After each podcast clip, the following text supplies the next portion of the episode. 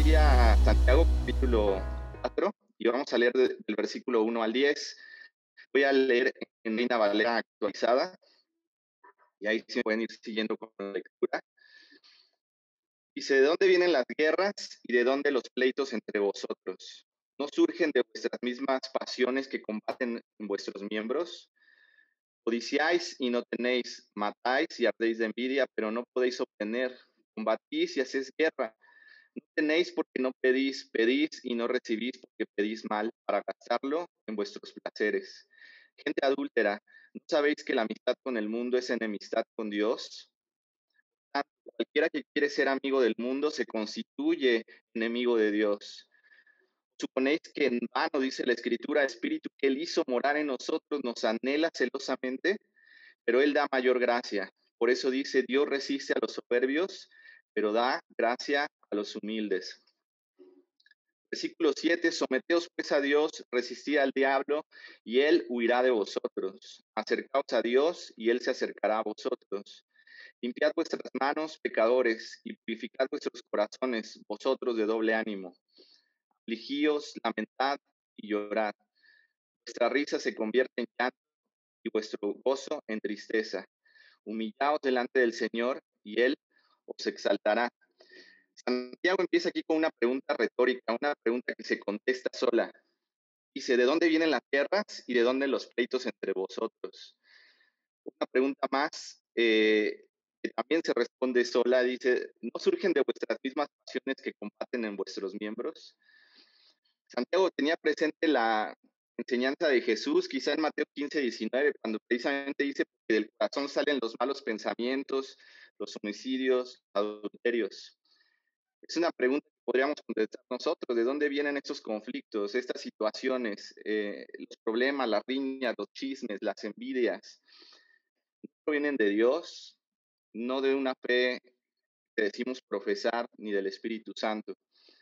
Eh, quizá aquí muchos de los que estaban escuchando este mensaje podrían llegar a, excusarse de la situación política, eh, podrían excusarse de la situación económica, de lo cultural, eh, pero antes de que ellos se excusaran de esos problemas y de esos conflictos, Santiago les dice, estos problemas no vienen de afuera, no es porque tú le vas al PRI y yo, y yo le voy al PAN, no es porque tú tienes más y yo tengo menos, no es porque tú eres de mi y yo soy de Querétaro. El problema es interno, no es un problema político, económico, cultural, es algo externo, no es mirar lo que me hacen los demás, sino aquí enfoque en el corazón y la raíz del problema. ¿De dónde vienen estos problemas? ¿De dónde vienen estos conflictos? Vienen de dentro del corazón. Eh, ya hemos estudiado eh, anteriormente cuando se hablaba de la tentación, que nadie cuando sea tentado diga que es tentado de parte de Dios, sino que cada uno en su propia concupiscencia. Una vez más, eh, Santiago lo que trata de hacer es que asumamos una responsabilidad. Somos responsables de nuestro pecado, somos responsables de nuestra maldad, somos responsables de estas situaciones que están pasando eh, alrededor nuestro. Y muchas veces nos vamos a estar excusando, ¿no? Cuando hay situaciones dentro eh, de la iglesia, dentro de nosotros, en nuestras familias, es muy fácil echarle la culpa al otro, es muy fácil eh, eh, culpar situaciones externas, pero siempre es bueno ir hacia adentro, a la raíz del problema, que es el corazón. Si es nuestro corazón, constantemente, si no estamos eh, examinándonos, vamos a estar cayendo en este tipo de, de, cuestiones. El versículo 2 dice, codiciáis y no tenéis, matáis y ardéis de envidia, pero no podéis obtener codicia es desear algo, poner la mente y el, corazón en un objeto. Una persona que codicia constantemente eh, no puede saciar aquello que está codiciando. Es decir, alcanza algo, pero después va a desear algo más y siempre, siempre está insatisfecho. Cuando al Señor Jesús le preguntaban cuál es el mayor mandamiento, cuál es el más importante, recuerdan lo que él contestó, dice, amarás al Señor tu Dios con todo tu corazón, y con toda tu alma y con toda tu mente. La codicia es desear algo, es poner la mente y el corazón en un objeto, en una persona, en un anhelo. Y entonces rompemos este primer mandamiento. Ya, mi objeto de mi adoración, donde pongo mi mente y mi corazón, ya no es Dios, sino es algo que ahora es algo material, es un objeto. Y de alguna forma estoy ahí rompiendo este primer mandamiento. Por eso es que una persona que es creyente, porque recordemos que Santiago le está hablando a creyentes, nunca va a, tener satisfacción cuando está codiciando y cuando está poniendo su mente y su corazón en algo que no es Dios. Y a lo largo de Santiago vamos a ver que mi relación con Dios se va a ver reflejado también con las personas, mis semejantes, con la vida en comunidad y con la iglesia. Por eso dice, matáis y ardéis de envidia, pero no podéis obtener. Cuando, también Jesús enseñaba acerca de, del asesinato, decía no solamente alguien que, alguien que asesina literalmente una persona, sino que si te enojas con tu hermano, también estás cometiendo asesinato en tu corazón. Y cuando ahora tu objeto y tu deseo y tu corazón y tu mente están puestos en, un objeto y no en Dios, pues terminas también llevándote por delante a tus hermanos. Terminamos también pisoteando a, los que nos rodean para poder alcanzar lo que yo quiero, para poder satisfacer mi propio deseo, mi propio placer. No me importa pisotear a nadie para obtener eso que estoy codiciando. Por eso aquí les llama asesinos que matáis y ardéis de envidia. Y eso, claro que nos puede ocurrir a nosotros. Eh, a lo mejor no abiertamente, eh, a lo mejor hacemos cosas que, que eh, sean evidentes como de un asesino, pero en nuestro corazón sí sabemos cuántas veces hemos codiciado, hemos ardido de envidia al ver que otros tienen tal o cual cosa y que yo no tengo. ¿Por qué he quitado mi mirada de Dios? Para poner mi mente y mi corazón en algo que no es Dios.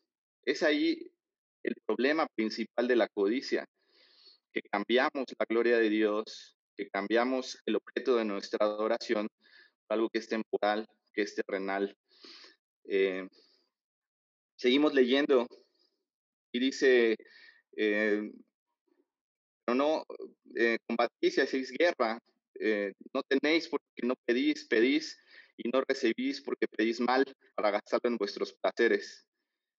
Este, este versículo se me imagina esa canción de piden pan, no les dan, piden eso, les dan un hueso que se les atora en el pescuezo.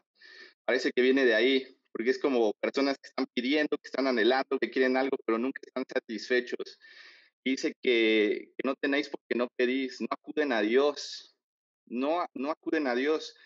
¿Cuántas veces no acudimos a Dios porque vivimos el día a día eh, sin consultarlo a Él, sin tenerlo en cuenta a Él? Eh, pero dice que no, no, tienen en cuenta a Dios y si lo hacemos, si lo hacen, es por una conveniencia, es por eh, simplemente a lo mejor una situación en la que ahora me doy cuenta que necesito de Dios, pero no porque quiero acercar a Él humildemente, sino porque las situaciones, porque quizá tengo un problema económico, quizá de salud, eh, ahora me hace buscar a Dios. Eh, eso es algo que creo que nos pasa a todos nosotros.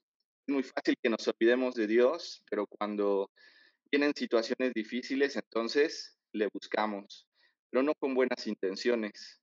Eh, y eso también se refleja en nuestra vida en comunidad. Vemos a Dios como el genio de la lámpara que ahora nos va a resolver los problemas, problemas en, los que nosotros nos metimos por no consultarlo a Él, por no tomarlo en cuenta a Él. Nos metimos en situaciones, en problemas, eh, y ahora necesitamos de Él eh, y acudimos a Él cuando nunca lo, habíamos hecho o no lo hacemos constantemente en nuestro día a día. Eso también se ve reflejado en nuestra vida en comunidad.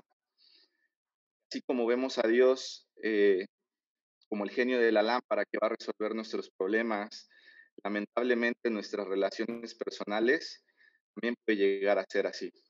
De utilizar a las personas, de solamente buscarlas cuando necesitamos algo de esas personas, eh, pero no por un amor y un interés genuino hay compromiso con mi familia en Cristo, no hay compromiso con mis hermanos.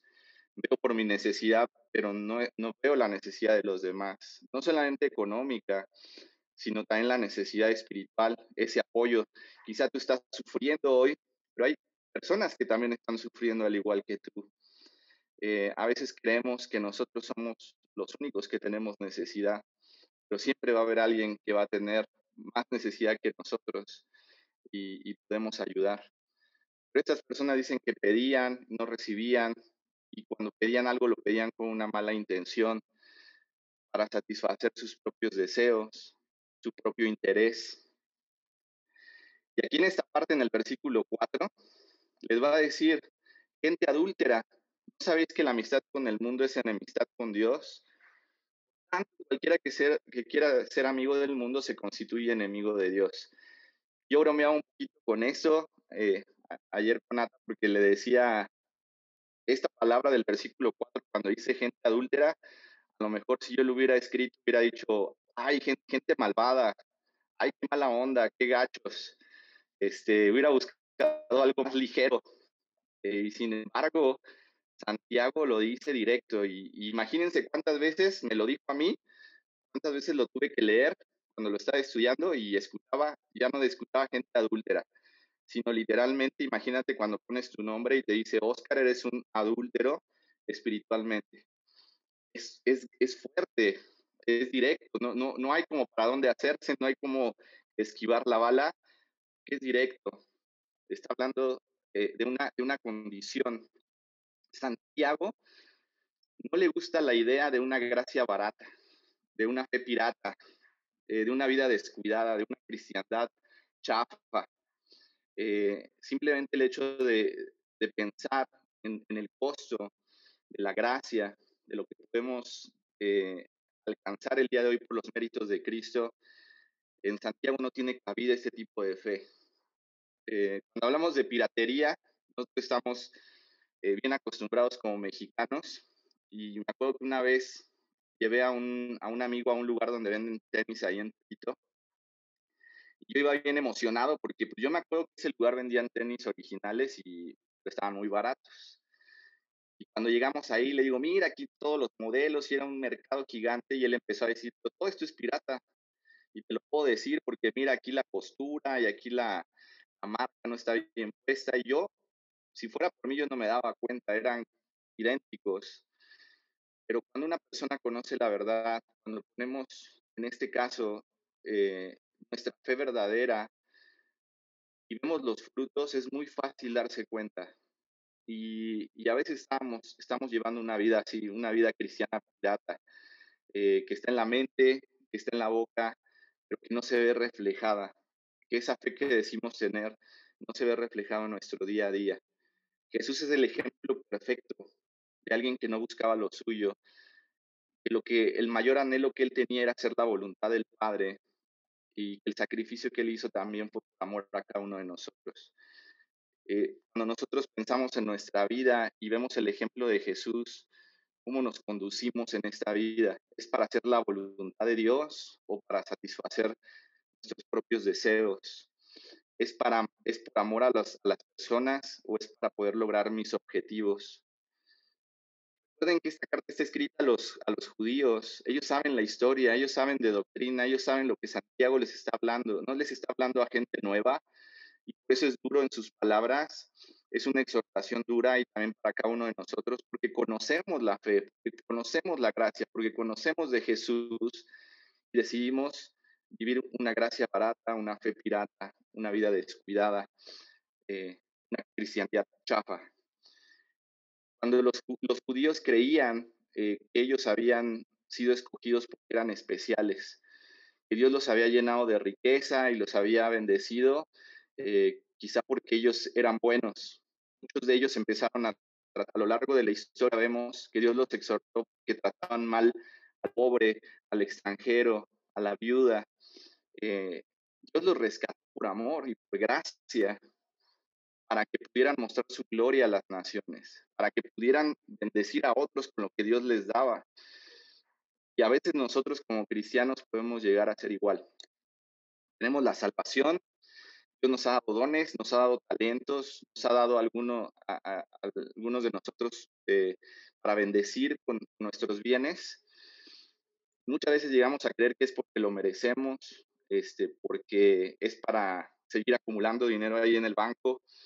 Pero si Dios te ha bendecido económicamente, te ha bendecido con dones, con talentos, con tu familia, es para que podamos bendecir a otros, es para que esto se pueda ver en la comunidad, es para que el nombre de Dios sea glorificado y no es para que yo me sienta orgulloso y para que viva una vida para mí y después para mí y al final para mí.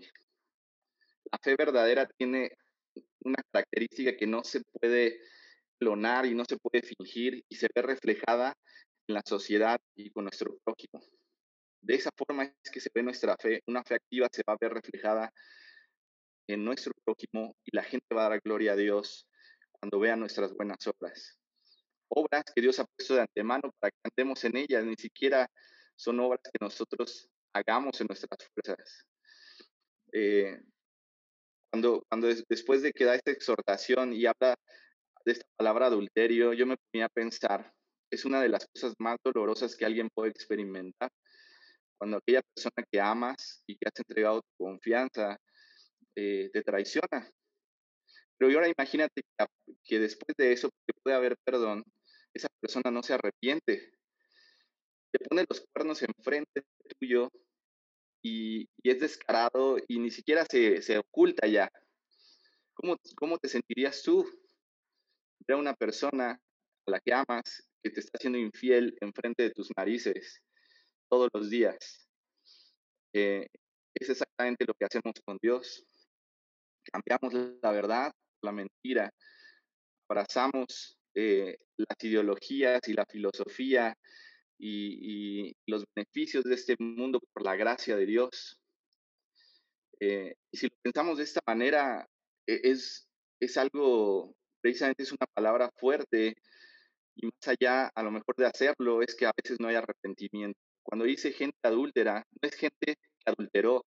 Gente adúltera es que constantemente estamos traicionando a Dios en el día a día. Cuando después dice, no sabéis que la amistad del mundo es enemistad con Dios, eh, una amistad, cuando tú tienes una amistad, esta clase de amistad que Santiago está hablando, tú invitas a una persona a casa, a conocer tu familia, sentarte, se, se sienta en tu mesa, le abre las puertas a esta persona. Cuando habla de la amistad con el mundo, habla precisamente de eso, de abrazar las ideas, las ideologías. Ya no me siento incómodo cuando, eh, cuando la gente blasfema el nombre de Dios. Cuando yo sé que Dios le llama algo malo, yo digo, bueno, no es tan malo. Eh, siento cómodo, empiezo a abrazar eh, mi comodidad en lugar de hacer su voluntad. Me acuerdo que este versículo lo usaban mucho cuando yo era joven para decir, no, tú no puedes escuchar música del mundo y música de Dios, o eres de Dios o eres del mundo. Y me doy cuenta que era una manera muy superficial, porque realmente esta amistad es algo más profundo, que no, no, no es, estas cosas son, por decirlo así, externas, y a lo mejor tienes la libertad en tu discernimiento de decidir ciertas cosas, pero esta amistad habla de algo más profundo habla de cambiar las verdades de Dios por la mentira del mundo y abrazarlo y convivir con eso cada día y sentarlo a tu mesa y meterlo a tu casa y dejar que tus hijos y que tu familia sea contaminada con eso.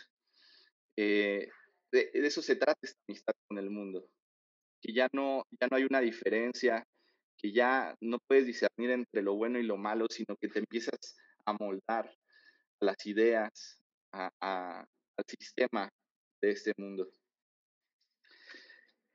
Cuando avanzamos ahí en, el pasaje, dice, suponéis en el versículo 5, que en vano dice la escritura, el Espíritu hizo morar en nosotros, nos anhela celosamente, pero Él da mayor gracia.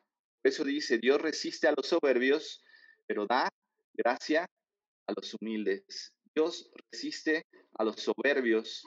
Ya también podemos encontrar esta referencia en Proverbios 3:34.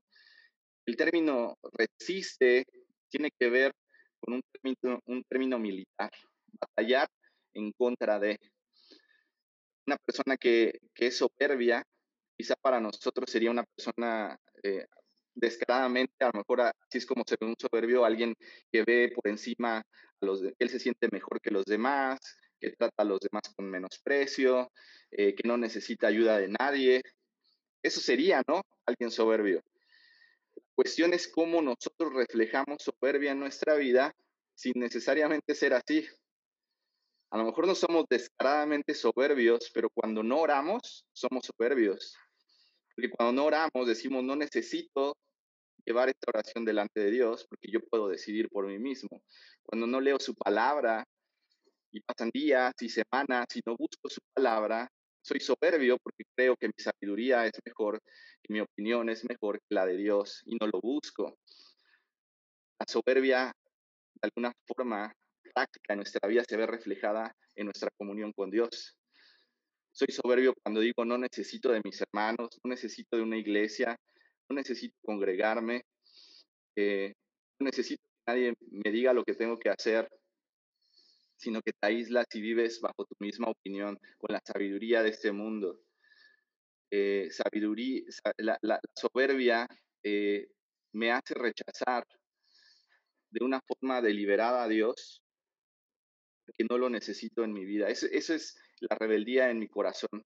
Cuando hablamos de soberbia, no pensemos en esta persona rica, este, que, que, avienta los platos y que trata mal a las personas. Sí, quizá es ese, ese tipo de soberbia. Pero si lo aterrizamos en nuestro corazón, somos soberbios cuando no oramos, cuando no buscamos su palabra, cuando no amamos a nuestros hermanos, cuando no vivimos en, en comunidad. Y no es que Dios se pone a batallar en contra de nosotros, porque dice resiste, no es que Él batalla, simplemente que no va a haber paz, no va a haber gozo, no va a haber gracia, cuando hay soberbia, cuando simplemente no, eh, no busco a Dios, cuando no lo tomo en cuenta en mi vida, en mi familia y en el día a día. Pero dice que Él da gracia a los humildes, es decir, rehuir del orgullo y someterme a la autoridad de Dios. Pues el versículo 7 dice, someteos pues a Dios. De formas prácticas, ahorita adelante, más adelante quisiera que profundizáramos más a eso. Pero prácticamente es tomar por basura, como el apóstol Pablo decía, todo, todo esto, porque él da una lista de todo lo que él era, y se lo tomo por basura a contar de ganar a Cristo. Así que nuestros deseos, nuestros anhelos, nuestro oficio, nuestra licenciatura, nuestra maestría, eh, todo lo que yo pienso que soy, si no nació en el corazón de Dios, para darle gloria a Él, para bendecir a mis hermanos, lo deberíamos tomar por basura.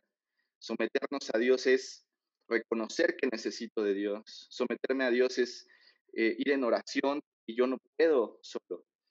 Es ir a su palabra porque necesito su sabiduría para tomar decisiones, necesito su sabiduría para, para liderar mi hogar, necesito sabiduría para criar a mis hijos, necesito sabiduría para amar a mis hermanos, para tomar decisiones financieras, someterme a Dios, es decir, como el apóstol Pablo también decía, cuando soy de Él, entonces soy fuerte, porque reconozco mi necesidad, porque reconozco que la sabiduría de Dios es mucho más profunda, mucho más elevada que mi propia opinión. Y después dice, Santiago, y resistir al diablo. No puede ser al revés, tú no puedes resistir al diablo y luego someterte a Dios. No puedes resistir al diablo si no te sometes a Dios. Por eso es que muchos de nosotros no resistimos al diablo, no resistimos, cuando, hablamos del diablo, no estamos hablando a lo mejor de que él literalmente se presenta delante tuyo, sino que su sistema, sus ideas, su ideología y sus mentiras están constantemente en nuestra vida cotidiana y a veces yo ya, como no estoy sometido a Dios, ni siquiera lo resisto, sino que lo absorbo, lo consumo y hasta lo comparto y hasta me gozo con ese sistema, con esas ideologías, con esas mentiras. Por eso es que es necesario someternos a Dios. Si estás batallando con un pecado, si estás batallando con algo en, tu vida que refleja que no viene de Dios, si, si muchas veces eh, te, das cuenta que, que a lo mejor has absorbido esta, esta sabiduría terrenal de ideologías, de, de mentiras, la forma es someterte a Dios. Es decir, claro, yo opino que esto a lo mejor no es tan malo, pero que no, no, se trata de lo que pienso yo, ni de lo que dicen los demás, sino que es lo que piensa Dios de esto. Y lo someto, aunque a lo mejor en mi opinión, para mí no es tan malo, importa que Dios le llama malo. Entonces, el poder resistir al diablo tiene que ver con primeramente someterme a Dios. Y dice que él huirá, él huirá de vosotros. Claro que cuando una persona está humillada delante de Dios y es Dios el que la llena y es Dios el que la nutre, el diablo no tiene lugar ahí. Ni sus mentiras, ni sus ideologías, ni su sistema. Esta persona, porque cada uno de nosotros nos estamos sometiendo a nuestra voluntad, a nuestros deseos, no a lo que yo creo, sino a lo que Dios dice en su palabra. Acercaos a Dios y Él se acercará a vosotros. Ya vimos cómo estas personas se acercaban a Dios para pedir, pero se acercaban con malas intenciones. Pero aquí ya nos está hablando de ser humilde, de someternos a Dios y cuando una persona se acerca a Dios, la forma en que Santiago nos está diciendo en el versículo 7, tiene que ver que me acerco, que hay una necesidad, no una necesidad material, sino una necesidad espiritual, de sentirme débil, de saber y reconocer que necesito a Dios. Dice que Él se acercará a vosotros, y no, no, es, no es que Él está lejano, Él nunca se ha ido. La idea es si te acercas con este corazón humillado, contrito, Él no te va a desechar, Él no te va a cerrar las puertas, Él está ahí para aquellos que son de humilde corazón. Nos podemos acercar a Él también humildemente sabiendo que no es por nuestros méritos, sino que es por los méritos de Cristo, que podemos acercarnos al trono de la gracia. Y dice, limpiad vuestros corazones, limpiad vuestras manos, pecadores, y purificad vuestros corazones, vosotros de doble ánimo, afligíos, lamentad y llorad. Está haciendo alusión a términos de ceremoniales que los judíos conocían, limpiar las manos, purificarse, recordar que vas a acercar a un Dios que es santo, que te tienes que poner a cuentas. Es una invitación de Santiago al arrepentimiento. Ok, tenemos, tenemos conflictos, somos egoístas, somos asesinos, no estamos reflejando la fe que decimos profesar, pero no nos deja ahí Santiago como, bueno, pues ya son todos unos pecadores, adúlteros y pues no hay solución sino habla de que hay que tener un corazón humilde, hay que limpiarnos, que hay que arrepentirnos, y después dice afligíos, lamentad y llorar.